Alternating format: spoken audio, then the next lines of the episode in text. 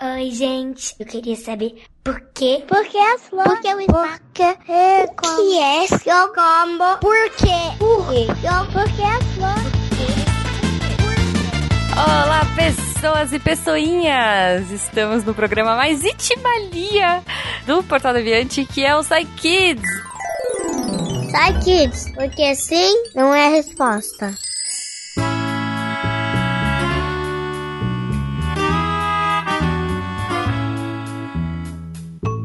E hoje eu estou acompanhada, olha só, tem dois convidados comigo, que é a Bruna Oi, futuros cientistas!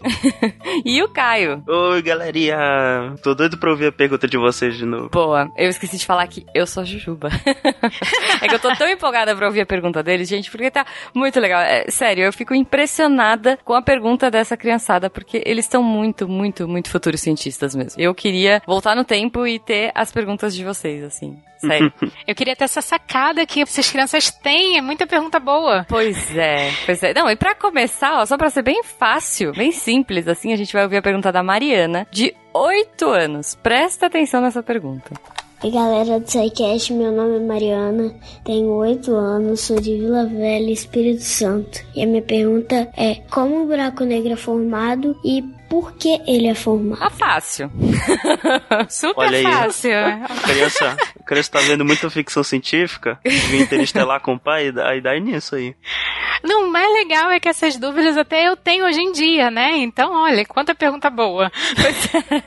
então, pra ajudar a gente e a Mariana a descobrir isso, o Armando vai ajudar. Vamos lá, Armando. Fala galera do Psykids, hoje é dia de falar de dos objetos mais enigmáticos do universo, os buracos negros. E para entendermos como é, os buracos negros são formados, precisamos saber de uma coisa antes: o que é uma estrela? Bom, Estrelas são bolas ah, gigantescas de gás eh, pegando fogo, muitas e muitas vezes maior do que a Terra. Acontece que quando uma estrela dessas é grande o suficiente e o seu combustível vai terminando, ela começa a apagar. E quando ela vai apagando, eh, todos esses gases dela, a gravidade eh, começa a puxar esses gases cada vez mais pro centro dela. E adivinha o que acontece quando tem cada vez mais gases no centro dessa estrela? Sim, a gravidade vai ficando cada vez mais forte. Até num limite que ela fica tão grande, mas tão grande a gravidade, que a estrela se transforma num buraco negro. Mas como que a gente sabe que uma estrela se tornou um buraco negro? Bom, isso é simples. A gravidade é tão grande no buraco negro que nem a luz consegue escapar lá de dentro. A luz é a coisa mais leve que existe no universo. E a, a gravidade é tão grande dentro do buraco negro que nem essa coisa mais leve que existe consegue sair lá de dentro. Para você ter uma noção de como é louco isso, é maluco, ah, se você acendesse uma lanterna dentro de um buraco negro, a luz dela ah, ia começar a subir. Se você acender uma, uma lanterna para fora, né, do buraco negro, a luz ia começar a subir e ia cair na sua frente, igual qualquer coisa que você jogar para cima agora. Você pegar uma, uma borracha, uma, uma caneta e jogar para cima, você vai ver que ela vai cair. A- a- dentro do buraco negro, a luz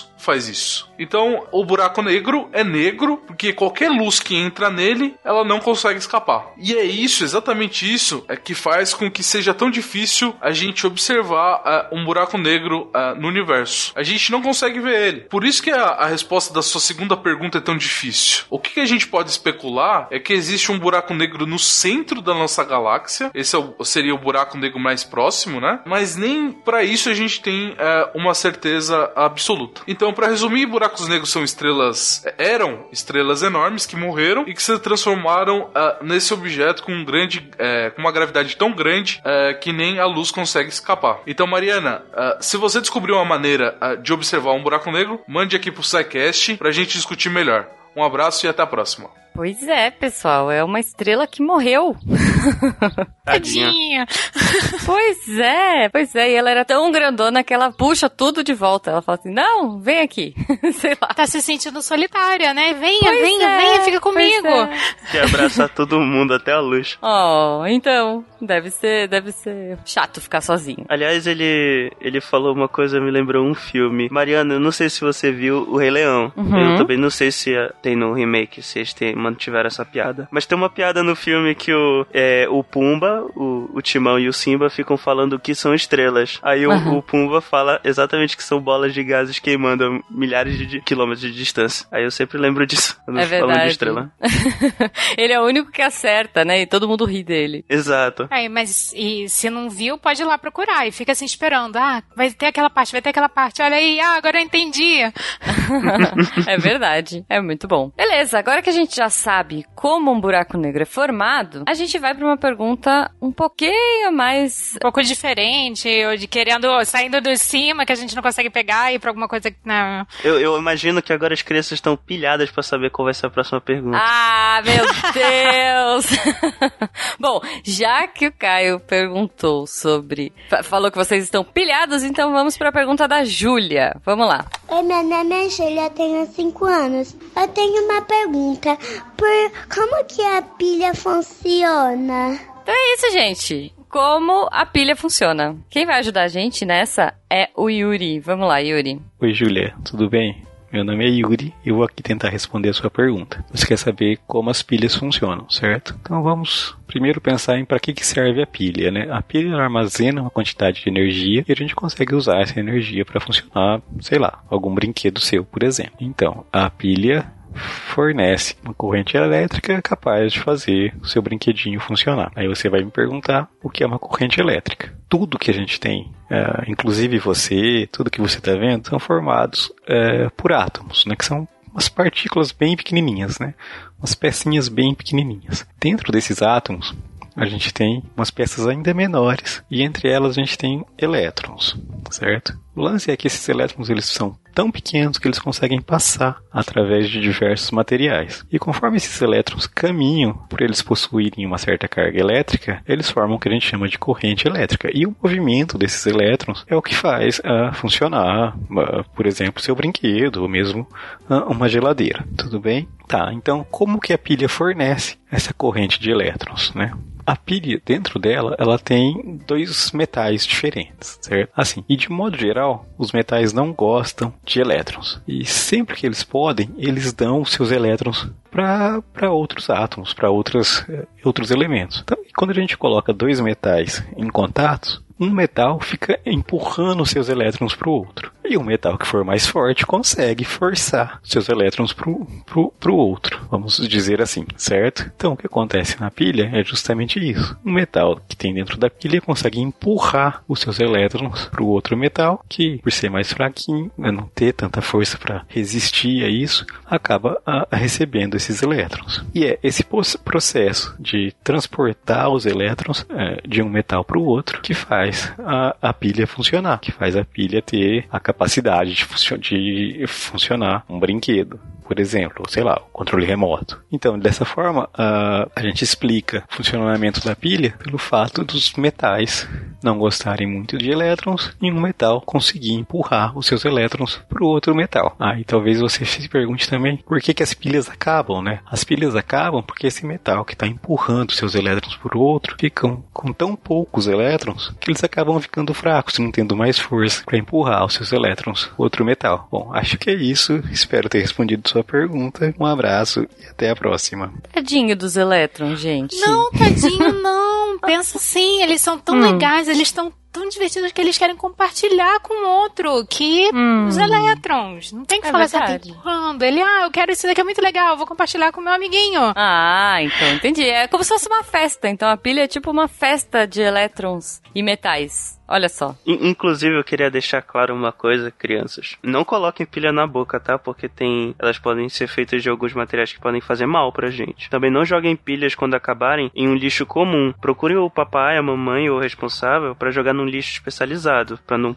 não poluir o meio ambiente. Isso, para descartar certinho. Uhum. Exato. Muito bom. Exato. Já que a gente tá nesse tema de eletricidade, de pilhas e energia, a gente vai pra pergunta do Gabriel, olha só, de 7 anos. Oi, eu sou Gabriel Marques Bererruga e eu, eu tenho 7 anos e eu quero saber de onde vem a eletricidade.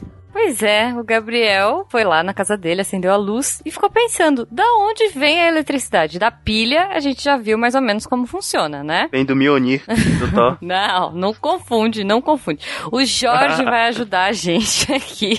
De onde vem a eletricidade? Oi, Gabriel. Tudo bem, cara? Antes de iniciar a tua resposta, eu vou te passar um conceito muito interessante e importante para você entender o que eu vou te falar. É o princípio chamado princípio da conservação de massa, que foi enunciado pelo pesquisador Lavoisier há mais de 200 anos atrás. E o que é que ele dizia? Ele falava que na natureza nada se cria, nada se perde, tudo se transforma. E o que é que isso significa? Eu não sei se você sabe, talvez você ainda não tenha estudado, mas nosso corpo é formado por pequenas partículas, pequenas, vamos simplificar, pequenas bolinhas chamadas de átomos, que possuem um núcleo, uma parte central, e uma parte externa formada por elétrons. E o núcleo, ele é fixo, tem uma carga positiva, e os elétrons ficam se movimentando ao redor do núcleo, possuem carga negativa.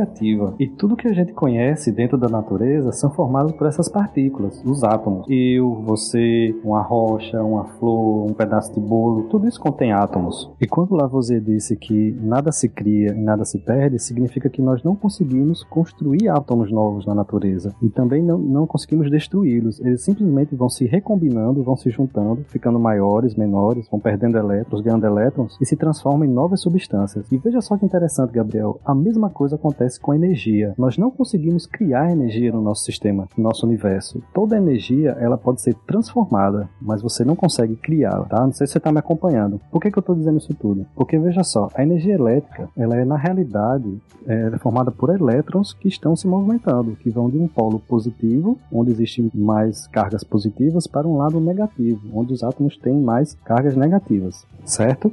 Eu estou simplificando para que vocês possam entender, mas é basicamente isso. Tá, Jorge, mas você ainda não explicou de onde vem a energia elétrica. Bom, você já deve ter imaginado, né, Gabriel? Nós temos que converter algum tipo, algum outro tipo de energia para que ela se transforme em energia elétrica. E quais são esses tipos? Ah, agora sim eu vou responder sua pergunta. A energia elétrica, ela pode ser gerada a partir de energia hidroelétrica, que é a energia potencial das águas acumuladas nas barragens, que ao descer, ela gera uma força que movimenta as turbinas e essas turbinas transformam a energia mecânica das águas águas em energia elétrica através de um transformador. Eu não sei se você já viu, isso é uma coisa bem antiga, Gabriel, mas meu avô ele tinha uma bicicleta que possuía um dínamo. E o dínamo, Gabriel, ele faz exatamente a mesma coisa que a turbina hidrelétrica faz. Você acopla ele, você instala ele na, na roda da sua bicicleta e vai enquanto você anda, aquele dínamo vai transformando o movimento, a energia do movimento da roda em energia elétrica e acende uma luz, acende um LED, um farol. E era assim que meu avô ia, cedinho, bem cedinho que ele acordava para o sítio dele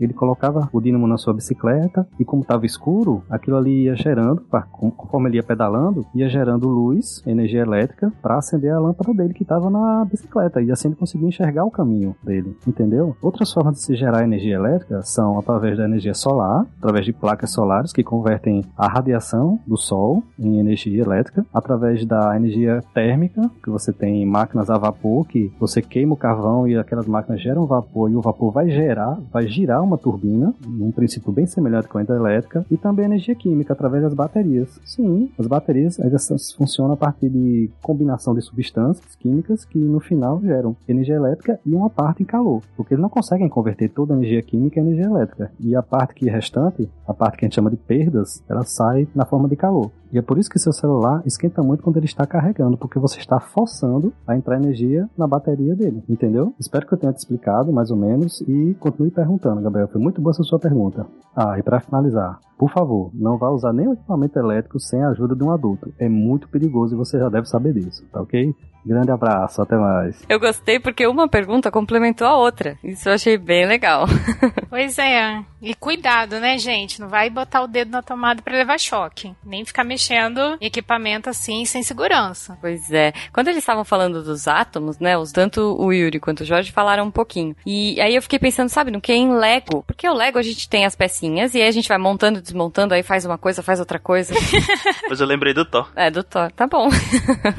Ó, oh, oh, se vocês quiserem o um paralelo, no hum. filme do Vingadores, o, o primeiro, é ter uma cena que o Thor joga um relâmpago na armadura do Homem de Ferro e recarrega ali a armadura dele, vai pra 200%, não lembro. Olha Aí, só. o Mjolnir foi a pilha da armadura do, do Thor. Bom, mas é isso. Espero que vocês tenham curtido, né? Aprender um pouquinho sobre buraco negro, pilha e de onde vem a energia elétrica. Vocês já repararam de onde vem a energia elétrica da casa de vocês? Vocês têm placa solar ou ela vem pelos fios que provavelmente vem de hidrelétricas aí próximas à sua casa? Da onde será não, que vem? Não, Ju, vem da tomada, ora, poxa. Não.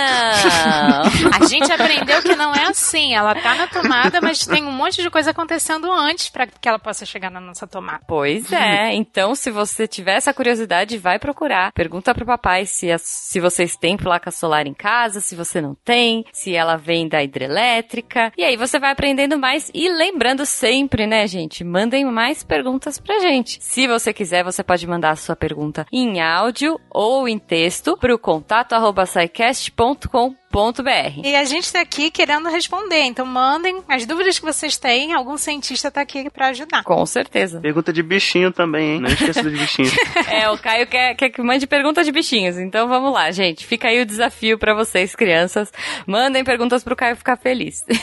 Lembrando que esse projeto aqui só é possível graças aos nossos apoiadores lá pelo PicPay, Padrim e Patreon. Então, a partir de um real, você pode ajudar a ciência a ser divertida e ser pras crianças também. Que aqui é, a é onde começa, né? As dúvidas começam aqui e a gente espera que elas cresçam junto com esses futuros cientistas. Isso, e sejam futuros cientistas, nossos colegas, e daqui a algum tempo eles que estão respondendo as perguntas. Pois é, a gente espera vocês aqui então.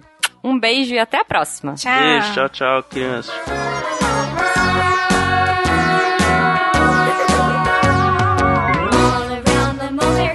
The monkey chased the weasel. The monkey thought 'twas all in good fun.